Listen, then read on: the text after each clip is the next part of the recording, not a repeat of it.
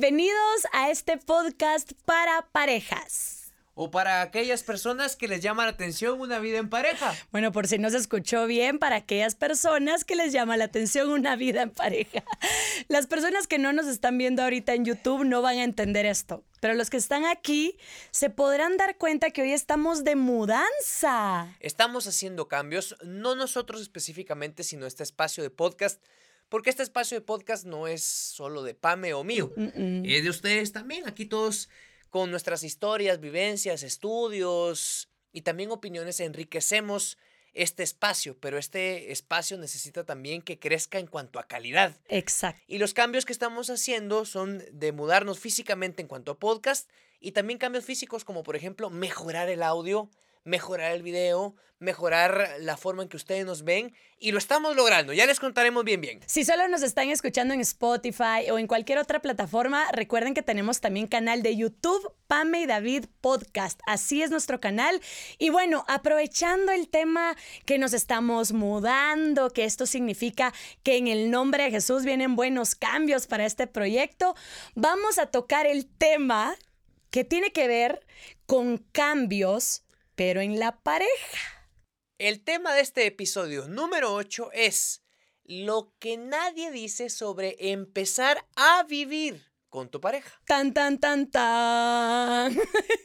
Este, este tema sí es, es complicado porque obviamente uno tiene costumbres distintas, uno tiene hábitos distintos y al momento de unirte con tu pareja se juntan tradiciones distintas, costumbres distintas, con tradiciones distintas y costumbres distintas. Y espacios físicos distintos en muchas ocasiones porque se mudan de casa.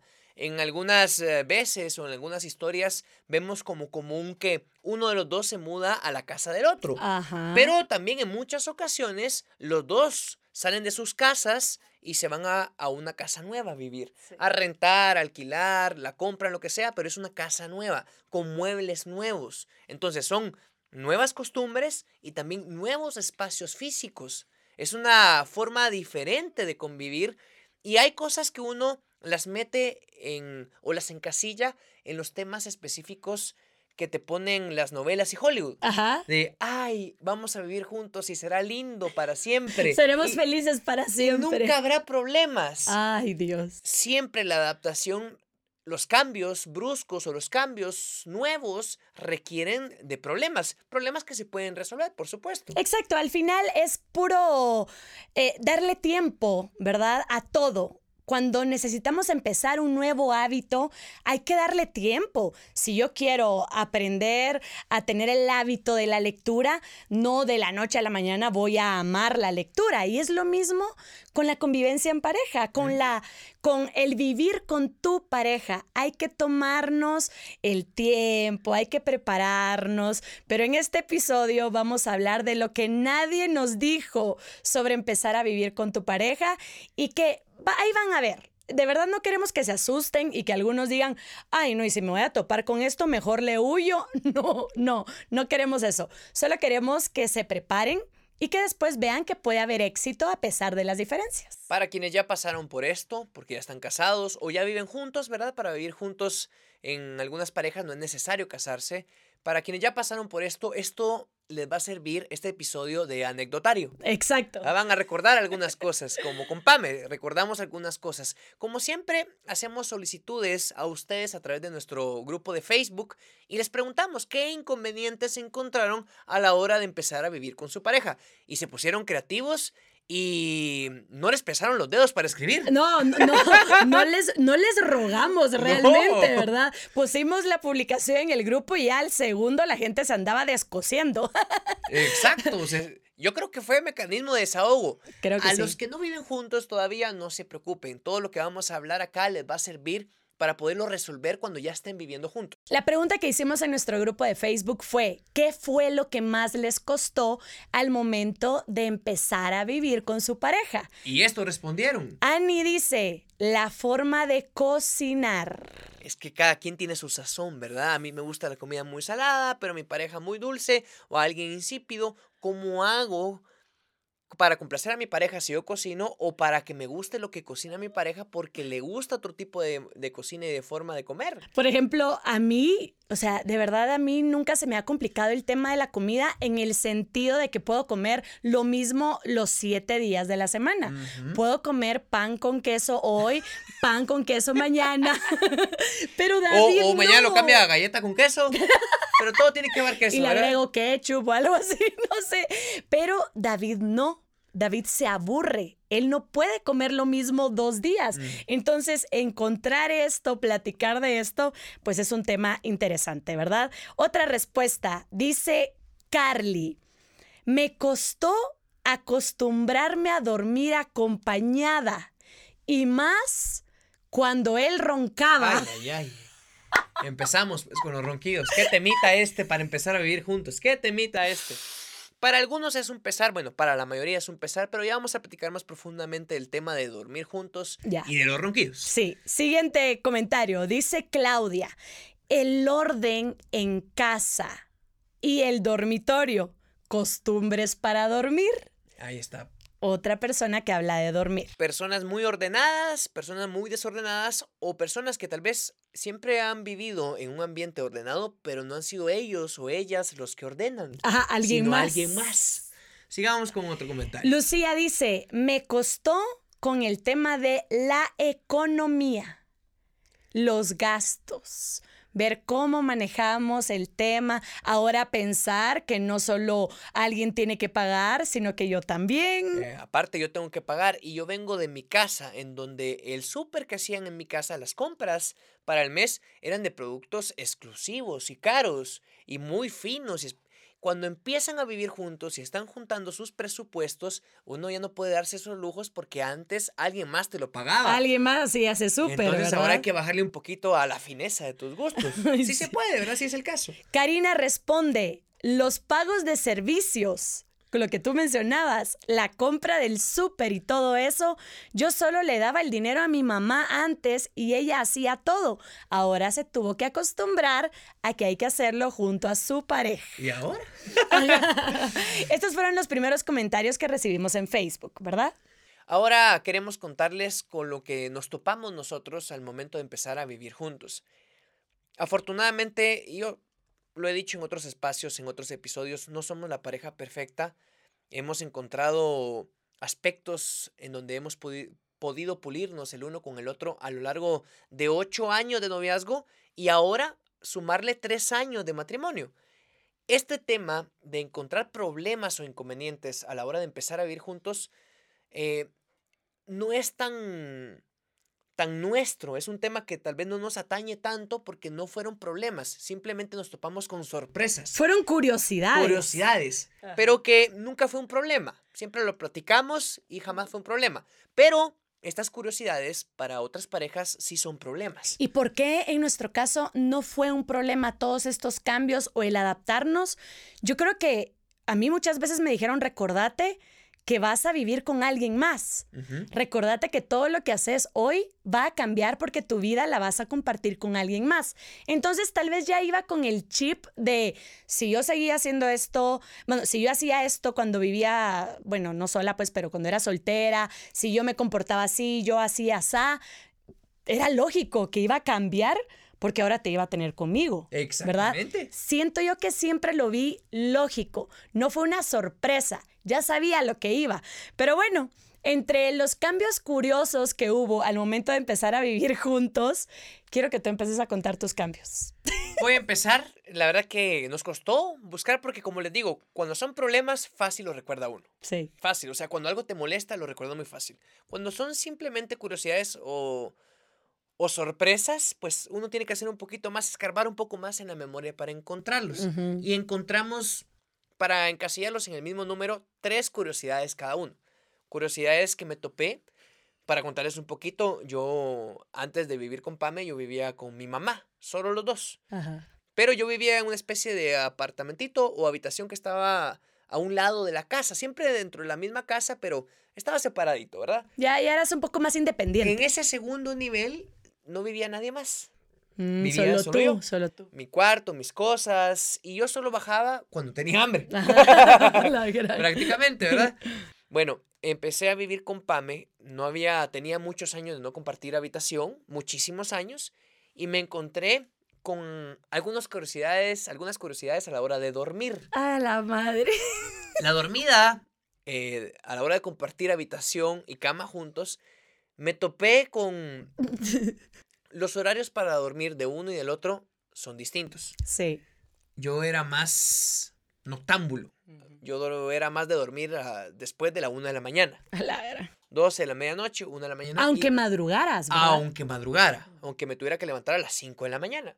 Y me dormía viendo tele, viendo televisión. Pame no, Pame era de dormir un poco más temprano, por supuesto, porque quería así, primero, dormir bien para cargar baterías y también le gusta dormir. Era bien dormilona. A Pame le encanta dormir, le encanta descansar. Tuvimos que regular y los dos encontramos un punto medio para dormir. Ajá. Y la verdad que nos fuimos con la lógica. Si dormimos más, estaremos más sanos o vamos a amanecer más descansados para ir a trabajar en la madrugada. Es que nosotros empezamos a trabajar a las 6 de la mañana en un programa de radio. Tenemos que salir a las 5 y algo de la casa. No era lógico que David siguiera durmiendo a la 1 de la mañana. No, ya. Entonces encontramos un equilibrio, ¿verdad? Pero en el tema de dormir te topaste con otras curiosidades mías. Primero la ropa. Yo cuando vivía solo, se podría decir, o cuando vivía sin Pame, eh, ¿Qué? No quiero sonrojar a nadie, ¿verdad? Pero yo dormía con poca ropa, ¿verdad? A veces dormía sin camisa y un boxer, a veces. Sí, pues. Si había algo de frío, me ponía una playera y de repente cualquier pants que encontraba. A veces llegaba muy cansado de un partido de. Yo practico softball, que es parecido al béisbol. O llegaba de un entreno y llegaba tan cansado de tanto trabajo del entreno que ya no me iba a bañar. Así te dormías. Sí, así. Sí me cambiaba la ropa, por supuesto, ¿verdad? Había un montón de cosas, pero si por mí fuera a dormir desnudo, yo dormía desnudo. Obviamente, con Pame, por mucho que seamos esposos, guardamos ese pudor. Sí. yo respeto mucho sus costumbres. Ella también respeta las mías. Y eso de dormir así, como venga el asunto, sin una preocupación, sin una ropa de cama, lo tuve que adaptar. Yo me hubiera sentido incómoda si él se metía a la cama, no sé. No sé. Siento que para todo hay momentos, ¿verdad? Por supuesto. Y yo con mi pijamita de Hello Kitty. Y Pame siempre con sus pijamitas para dormir. Es que yo también ya sabía cómo dormía. Entonces, encontramos ese punto. Pero lo que más me sorprendió es que yo tenía, bueno, toda la vida, toda la vida de no dormir con alguien, porque algunas veces dormí con mis papás o con mi hermana, ¿verdad? Pero no compartir toda la vida con alguien que roncara. Pa me ronca. No me ronca. Y en lugar de chocarme, para mí fue como un sujeto de investigación, de observación. Wow, esto es dormir con alguien que ronca. Entonces, empecé, empecé, empecé a experimentar eso, a adaptarme. Nunca me molestó porque si estoy durmiendo con televisión, y a veces con mucha bulla de los vecinos en donde yo vivía, con parranda y todo hasta las 4 de la mañana, ¿por qué me va a chocar que mi pareja ronque?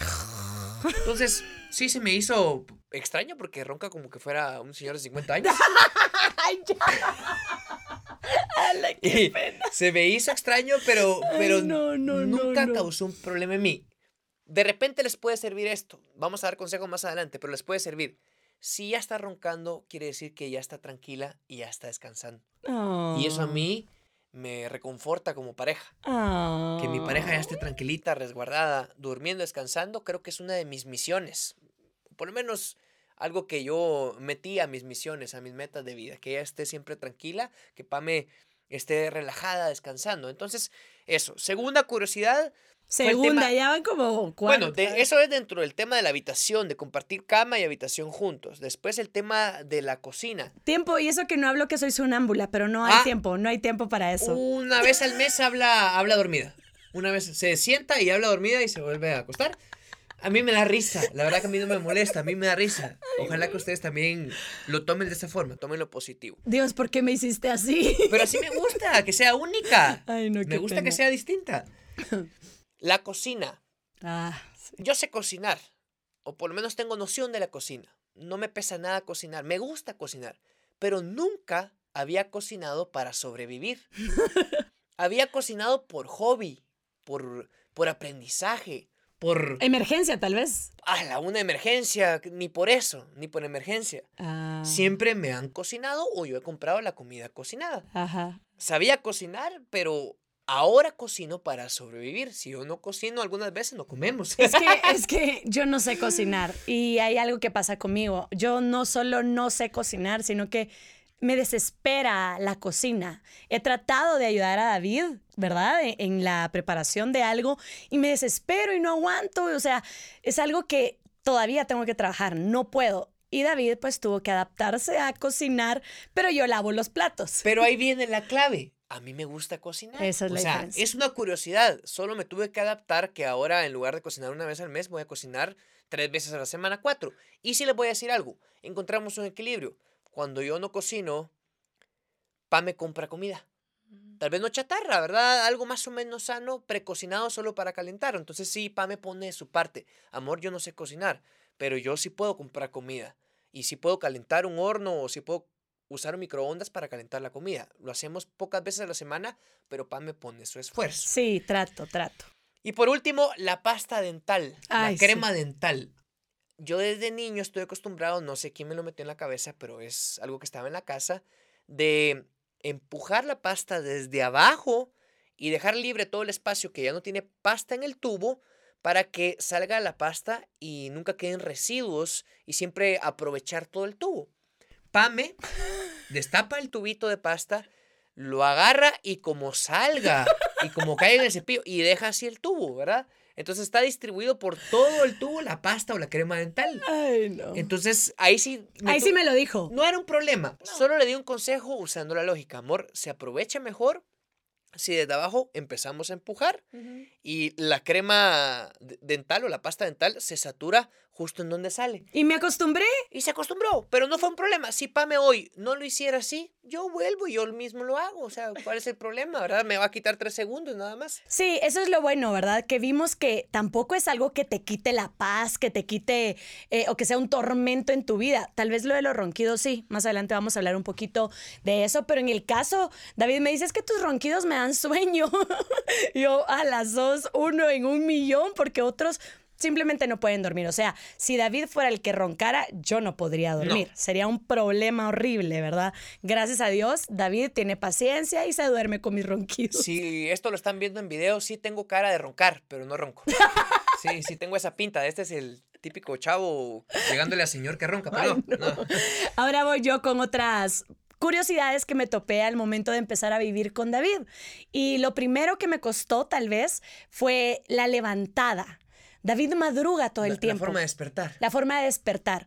David madruga todo el tiempo. Tengas que trabajar o no, él está despierto 6 de la mañana.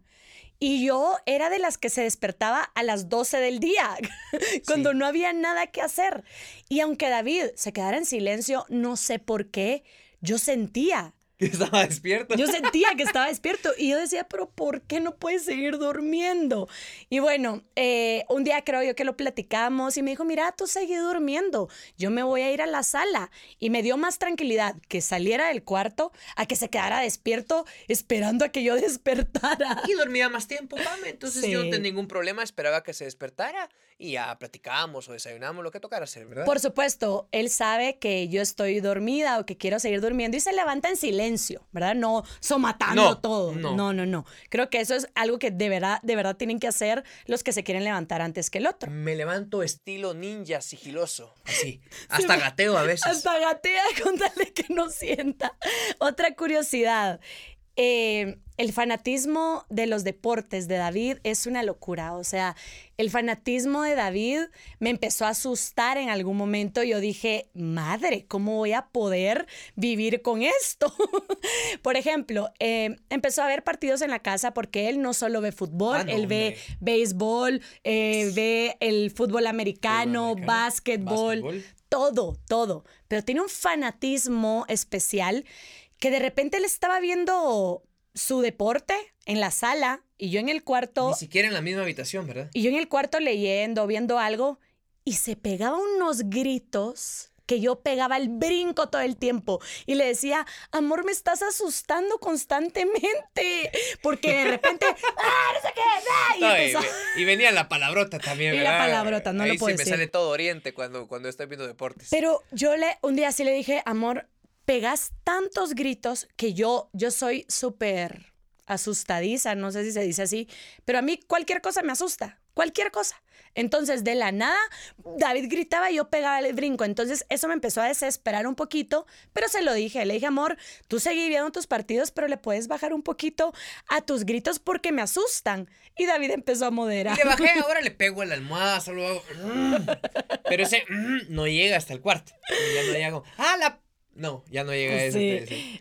Una última cosa que les voy a decir. A mí me encanta ver novelas, ¿verdad? Yo soy de ver La Rosa de Guadalupe, como dice el dicho, tres novelas seguidas. Me, encanta cómo lo decís sin vergüenza, o sea, algo así, sin pena. A mí me daría pena decir que me gusta ese tipo de contenido. bueno. Pero a ti, te gusta, yo te respeto y te amo así. Pues me gusta, pero obligaba a David a verlo conmigo. Y hasta que hubo un punto en el que dijimos, tiempo. Hay otra televisión aquí en la casa. ¿Por qué tiene que estar David viendo conmigo la Rosa de Guadalupe? Y él, miren, y él re lindo, él se quedaba a la par. Y ahorita vamos a ver cómo dice el dicho y vamos a ver. Tal vez no me obligaba, pero sí me insinuaba que, me quedara junto a ella, ¿verdad? Y ahorita Laura en América. es que eso sí, Laura ya, ese ya es mi tope. Yo, eso no. te veo. Entonces, eso no te veo. eso sí no te lo veo. Pero David se quedaba ahí hasta que él nunca me lo dijo, pero yo solita caí en cuenta, yo dije, a David no le encanta esto, él podría estar viendo otras cosas. Amor, hay otra televisión, separémonos, no hay que estar pegados en la casa, cada quien puede hacer lo que quiera, cada quien puede tener su espacio en la casa, ¿verdad? Y así fue como fuimos distribuyendo cada quien lo que quería ver, hacer dentro de la casa. Exacto. Aparte que encontramos en esas curiosidades, encontramos también formas de convivencia que aportaran a la misma y que naciera de nosotros sin que nadie nos lo dijera. Por ejemplo, buscándole la lógica en que no haya problemas y que todo esté en orden en el hogar, encontramos algunas cosas. Yo, por ejemplo, eh, yo siempre me puse a pensar, uno cuando está viviendo solo o cuando está con su familia, uno tiene su cuarto, uno tiene su baño y uno hace con su baño y con su cuarto lo que quiera, ¿verdad? Pero yo voy a empezar a compartir cama con mi esposo, baño con mi esposo y hay algo que me pasa, es que a mí cuando me baño pues se me cae el cabello y a muchas mujeres se nos cae bastante el cabello y uno de repente se baña y corriendo tal vez ahí se quedaron los pelos en la regadera, pero yo empecé, aunque siempre lo había hecho, ¿verdad? De recoger mis cabellos y tirarlos para que no se taparan ni nada, lo empecé a hacer más consciente por David, porque yo dije, a mí no me gustaría meterme a la regadera y encontrar cabellos de él por todas partes. Empatía, aplicaste la empatía. Dije, a mí no me gustaría. Entonces, vengo yo y le digo, cuando me dice voy a bañarme, espérame, le digo, espérame, voy a quitar mis cabellos y ya luego tú puedes entrar a bañarte. Son cositas que podemos ir haciendo sin que la otra pareja lo pida, pero siempre pensando, si entro yo al baño, si entro yo a la cocina, si entro yo al cuarto y encuentro esto así, ¿me gustaría? No, entonces mejor lo quito, mejor lo pongo así, mejor lo ordeno. Y eso me pasó bastante con el tema del baño y mis cabellos. No me quiero poner grotesco, espero que no estén comiendo. Si están comiendo, pónganle pausa al video o pónganle pausa al audio y de ahí regresan y escuchan, ¿verdad? Eh, respecto al baño. Ajá.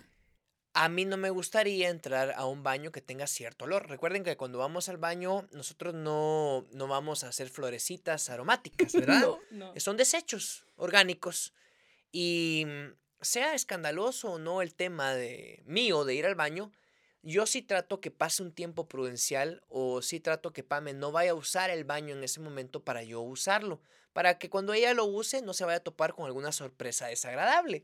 Entonces, el uso de aromatizantes, de abrir ventanas, o si es posible hay otro baño que no sea el de la pareja y que nadie lo esté usando, eh, eso puede ayudar también es mucho de la empatía. No me gusta a mí y a ningún ser humano entrar a un baño y que huela de cierta forma desagradable. Entonces, por lo mismo, no le voy a hacer la misma gracia a mi pareja. Y David siempre me dice, muñequita, todavía no vayas al baño.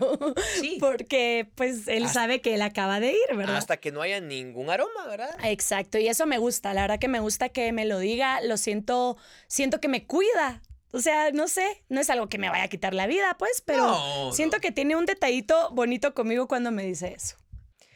Y el tema de darnos espacio, lo platicamos. Si en la casa, por muy pequeño que sea el apartamento, la casa, la pieza que estén rentando, alquilando que hayan comprado, siempre hay que darse espacio. No necesariamente hay que estar juntos todo el tiempo y lo comprendimos. En la misma casa hemos pasado dos, tres horas, sobre todo en pandemia lo descubrimos, y separados los dos, dos, tres horas sin vernos, hasta la hora de la comida o hasta la hora en donde teníamos que hacer algo juntos. Uno leyendo por un lado, el otro leyendo por otro lado, el otro viendo su celular, el otro viendo una serie, pero separados. No es necesario.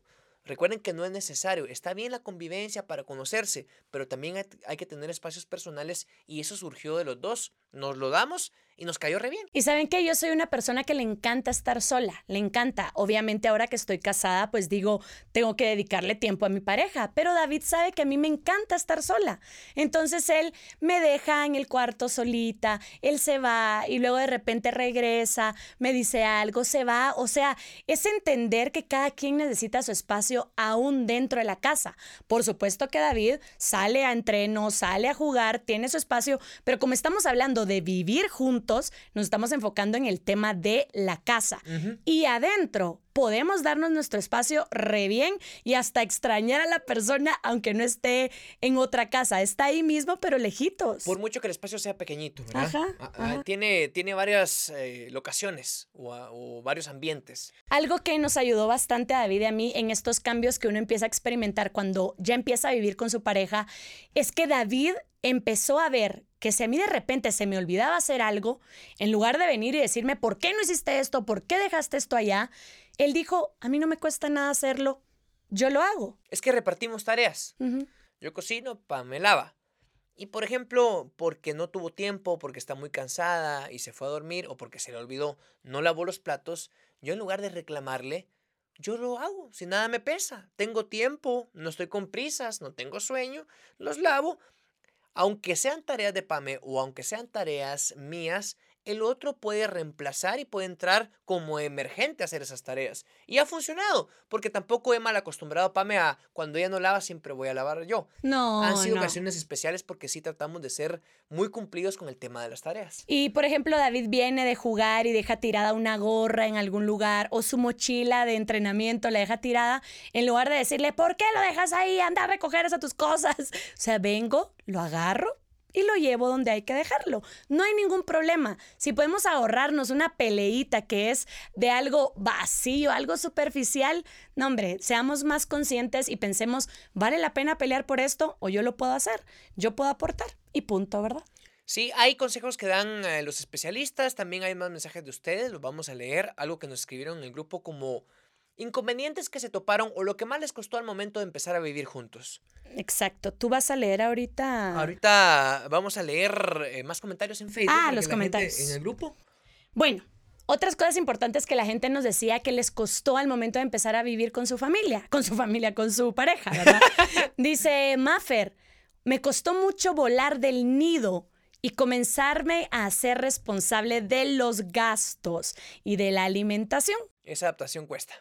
Steven puso, aceptar que ambas personas venimos de dos culturas, de distintos valores, de costumbres y de formas de hacer las cosas distintas. ¿Le costó? Pero lograron. Dice, llegar a ese grado requiere mucho trabajo y esfuerzo por parte de los dos. Anita comenta, los hábitos que traíamos desde casa costó cambiarlos, pero aprendimos a construir nuestros propios hábitos. Nuevos hábitos. Y así dice ella, nuestros propios hábitos como pareja. Dejar los hábitos y costumbres, tradiciones que había en la familia a un lado y empezar a construir algo con tu pareja. Me encantó. De acuerdo a las necesidades de la pareja. Y eh, Odette comentó en el grupo también, me costó mucho vivir lejos de mi familia y cerca de la familia de mi esposo. Y otras personas en el grupo le daban like a su comentario, ponían por dos, otra ponía yo también. O sea, fue algo que se identificaron muchos. El dejar su casa, el dejar a su familia. Daniela puso igual, dejar la casa de mis papás. Eh, Marta pone vivir con su familia, me costó también. Katy, cocinar, el orden de las cosas en la casa. Porque hay veces que alguno de los dos es muy desordenado y otro es muy ordenado. muy amante del orden extremo, ¿verdad? Y esas cosas también perjudican, hay que encontrar siempre el punto medio. Eso del orden es algo que se da en muchas parejas. Sí, sí, y esto es algo que a todos nos va a pasar, ¿oyeron? No se asusten, todos nos vamos a topar con estos cambios. La cosa es saber solucionarlos, platicarlos. Especialistas en temas de parejas y periodistas que han recopilado estos estudios de especialistas o recopilado historias que se escuchan en tratamientos o terapias matrimoniales o de pareja, encontraron factores que son muy difíciles de superar cuando se empieza a vivir con alguien nuevo, específicamente se empieza a vivir con su pareja. Dice que un error común es esperar a que todo mejore. Si mi pareja es muy desordenada, si mi pareja no cumple con las tareas del hogar, si mi pareja no está haciendo su parte del presupuesto, esperar a que solita cambie no va a mm. pasar. Hay que platicarlo desde la primera semana que empiezan a vivir juntos. Y hacerlo en equipo, cambiar en equipo, ¿verdad? Falta de espacio, lo que hablábamos, darle espacio al otro. Todos se quejan o muchas parejas se quejan con el psicólogo o el terapeuta que no le da su espacio. Hay que dar mm. espacio. O que ya no conviven con sus amigos o algo así, ¿verdad? Exacto, espacio no solo dentro de la casa, sino también espacio fuera de la casa. Se necesita espacio propio. La diferencia de gustos, a algunos les pueden gustar los videojuegos, el esposo le gusta estar ahí en FIFA todo el tiempo, pero a la esposa le gustan los juegos de mesa. Adaptarse a los gustos del otro, ceder un poquito para compartir y también darle su espacio para que haga lo que le gusta solito o lo comparte con alguien más, siempre cuidando el respeto y la lealtad de la pareja. Por supuesto, ya no vas a pasar tus 10 horas jugando play, pero por lo menos una tu media hora, una hora, sí, porque te gusta, está bien hacerlo. No compartir las tareas. Es un problema. Por mucho que haya tareas designadas para el uno o para el otro, porque uno desarrolla habilidades o ya sabe hacer algo, el hecho que sean solo mías esas tareas no quiere decir que Pame no se involucre en las mismas. Lo que hablábamos. Algo hay que hacer porque no siempre voy a poder hacerlo yo.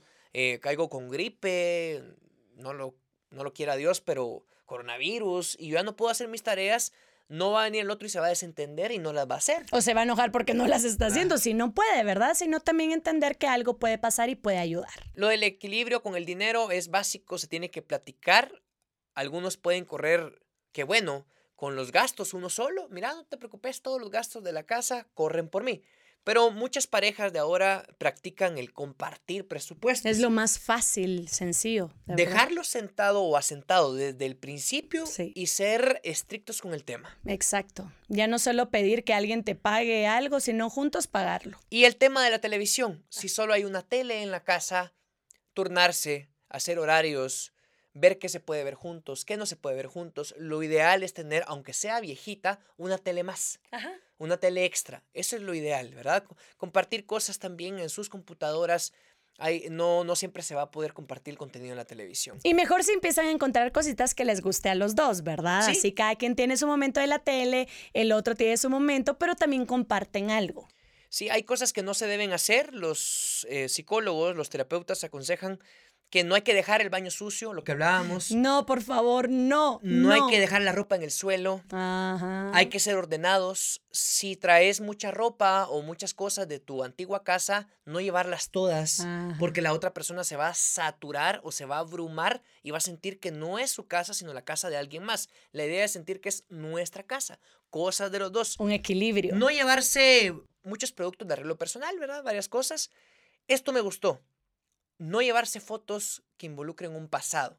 Ah. Dicen que hay algunas parejas, por ejemplo, los divorciados, ¿verdad? Las parejas divorciadas eh, hacen su familia, tienen un par de hijos, lamentablemente la relación no funciona, terminan, se divorcian, empiezan una relación con una nueva persona y en esa nueva casa que están formando juntos traen fotos del pasado y en una de esas se cuela la ex, la mamá o el papá de sus hijos.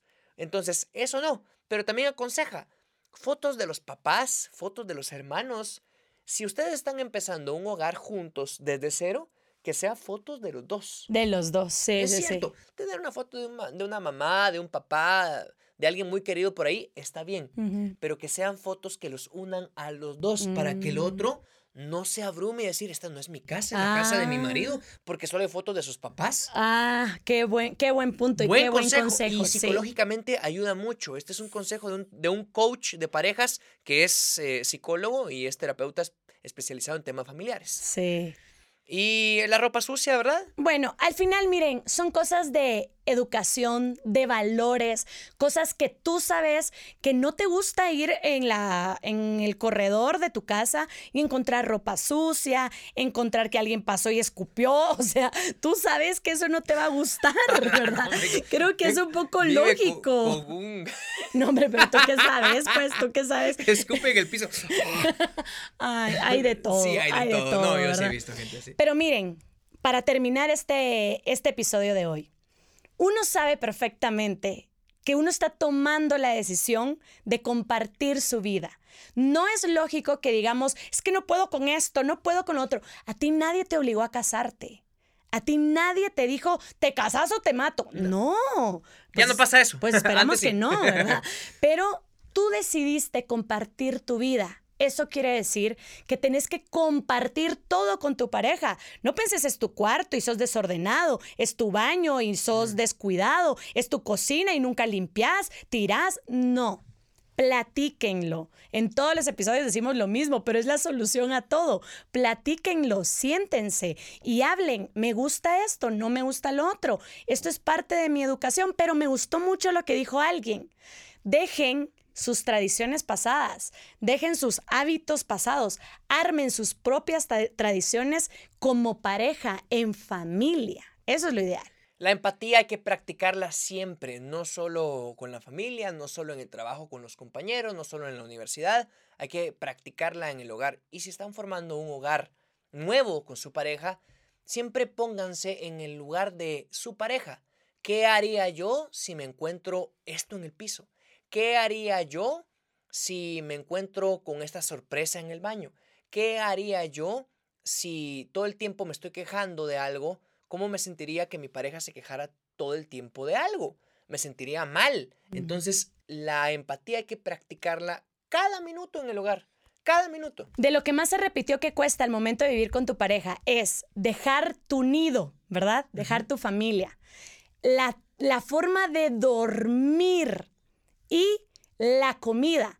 Eso fue de lo que más se repitió en lo que respondieron en nuestro grupo de Facebook. Obviamente hay muchas cosas como dinero, el, orden, el desorden. Todo esto, ya saben, ¿verdad? Que a esto hay que meterle pasión y amor para encontrar algo que nos haga disfrutar la convivencia, porque yo decidí vivir contigo, tú decidiste vivir conmigo y pues hay que echarle ganas y aprender a respetar nuestro espacio en pareja y nosotros decidimos mudarnos a nivel de podcast a otro lugar.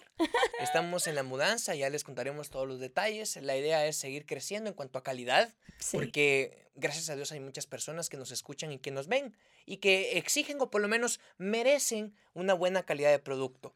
Y lo estamos logrando. Así es, muchas gracias. Eh, nos topamos con la sorpresa que somos número uno el podcast número uno más escuchado en Guatemala, en Spotify por lo menos. Gracias. Y eso gracias a ustedes. Y por eso queremos crecer, por eso de verdad, porque ustedes nos están escuchando y nos están viendo. Recuerden que tenemos canal de YouTube para los que solo están escuchando, Pame y David Podcast en YouTube. Tenemos un grupo privado en Facebook Pame y David Podcast también se pueden unir y ser parte de esta comunidad tan bonita. Y en casi todas las plataformas de audio en donde escuchan música, ahora Spotify, Deezer, Google Podcast, Apple Podcast, ahí estamos como Pame y David Podcast. Que tengan un bendecido día, gracias por escucharnos y los esperamos la siguiente semana con otro episodio de Pame y David. Adiós. Pame y David. ¡Ting!